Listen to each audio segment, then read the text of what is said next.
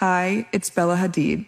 On October 7th, 2023, Israel faced a tragic attack by Hamas. I can't stay silent. I apologize for my past remarks.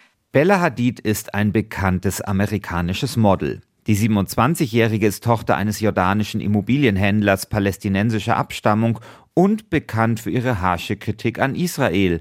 Doch Ende Oktober taucht im Internet ein kurzer Clip von ihr auf. Hadid entschuldigt sich für ihre Aussagen in der Vergangenheit. Der brutale Terror gegen israelische Zivilisten am 7. Oktober hätte alles verändert. This tragedy has opened my eyes to the pain endured here, and I stand with Israel against terror. I've taken time to truly learn the historical context.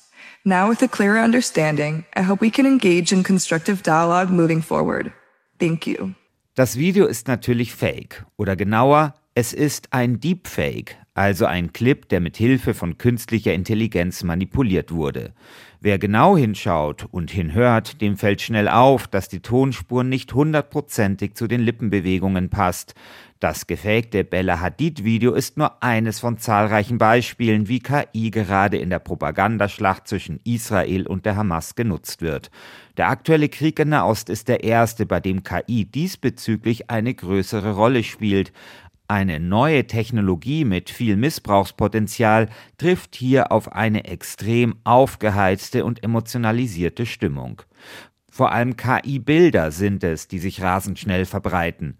Kürzlich ging das vermeintliche Foto eines Vaters aus Gaza viral, der vier Kinder auf seinen Schultern trägt, deren Arme und Beine bei genauerem Hinsehen aber eine unplausible Anatomie aufwiesen. Große Verbreitung fand auch das Bild eines kleinen palästinensischen Jungen in einem Trümmerfeld. Was viele nicht bemerkten, das Kind hatte an der Hand sechs anstatt fünf Finger, ein eindeutiges Zeichen, dass das fotorealistische Bild KI generiert war. Gefakte Bilder und Videos sind das eine, doch KI wird auch auf eine andere Art Teil des Informationskrieges. And the propaganda takes place.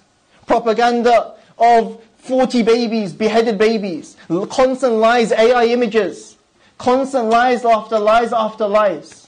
Der umstrittene britische Prediger Dida Hassan etwa behauptet, dass die Verbrechen der Hamas in Israel Lügen seien und die grausamen Bilder raffinierte KI-Fälschungen. Immer wieder wird die bloße Existenz von künstlicher Intelligenz als Vorwand benutzt, um die Hamas-Verbrechen an israelischen Zivilisten zu leugnen. Hinzu kommt, dass es rein technisch keine absolut sichere Möglichkeit gibt, um KI-Fakes zu detektieren, eher im Gegenteil.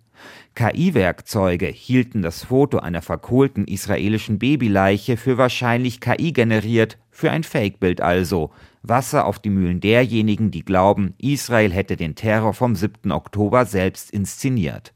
Und hier liegt die eigentliche Gefahr der KI-Desinformation im Krieg. Nicht so sehr darin, dass jeder KI-Fakes glaubt, sondern dass echte Bilder und Videos plötzlich unter den Fake-Verdacht geraten.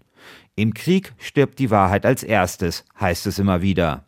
Im KI-Zeitalter stirbt die Wahrheit nun sogar etwas schneller.